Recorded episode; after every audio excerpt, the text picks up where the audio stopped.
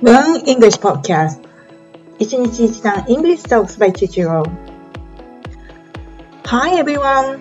How are you today? カナダ在住14年目の私が今すぐ使える英語を一日一単語ずつ紹介するチャンネルです。それでは始めましょう。Let's get started! はい、皆さん、いかがお過ごしですか今日はいつもとは違った思考でお届けしたいと思います。実はある方からリクエストをいただいてですね、カナダで最新事情などを教えてくださいっていうリクエストをいただきました。どうもありがとうございます。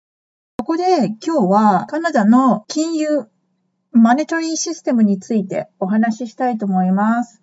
カナダでは実はペニー、1ペニー、まあ、日本で言うと1円なんですけども、もう使ってないんですよね。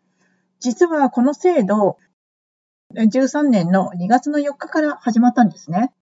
なぜかっていうと、まあ、カナダの1ペニーを作るのに1.5セントがかかるので、そういったことことは一切省きましょうっていうのが主な理由なんですね。で、このシステム結構めんどくさいシステムで、何が起きてるかっていうと、あの、死者誤入の制度なんですよね、言ってしまうと。とりあえず、あの、頑張って、なるべくわかりやすくお話しできるように頑張りたいと思います。1セントの単位が切り下げられたり切り上げられたりする制度なんですね。何が起きてるかっていうとですね、例えば、1セント、2セントは0セントということで換算されて、3セント、4セントは5セントになるんですね。で、6セント、7セントの場合も5セントにで支払いが OK で、8、9、8、8セント、9セントの場合は切り上がりで10セント払わなきゃいけないっていうルールなんです。なんかめんどくさいでしょ？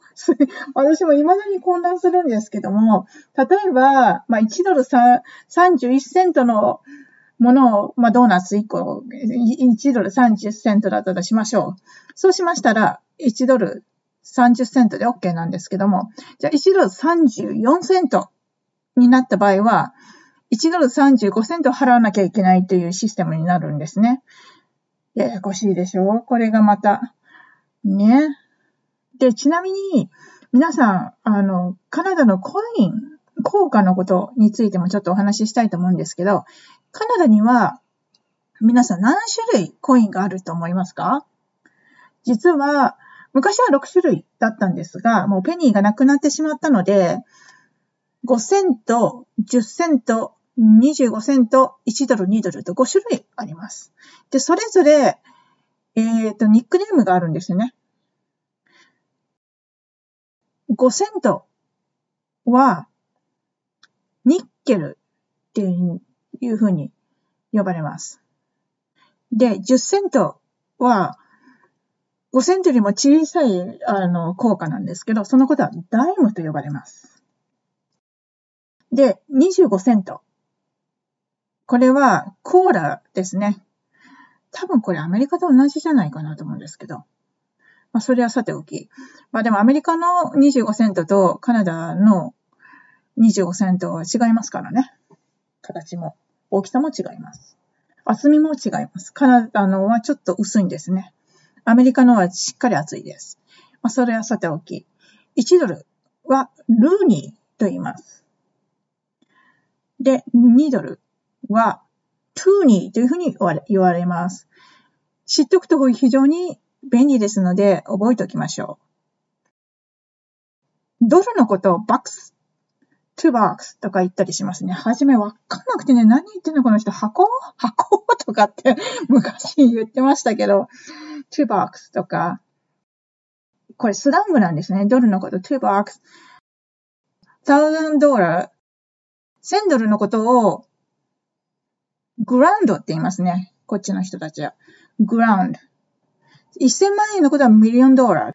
はい。というわけで、 million trillion、その次は何だったっけ？っていう感じですね。すいません。はい。というふうに、えー、覚えておくと、まあ、役に立つことをお話ししておきましたが、いかがだったでしょうか？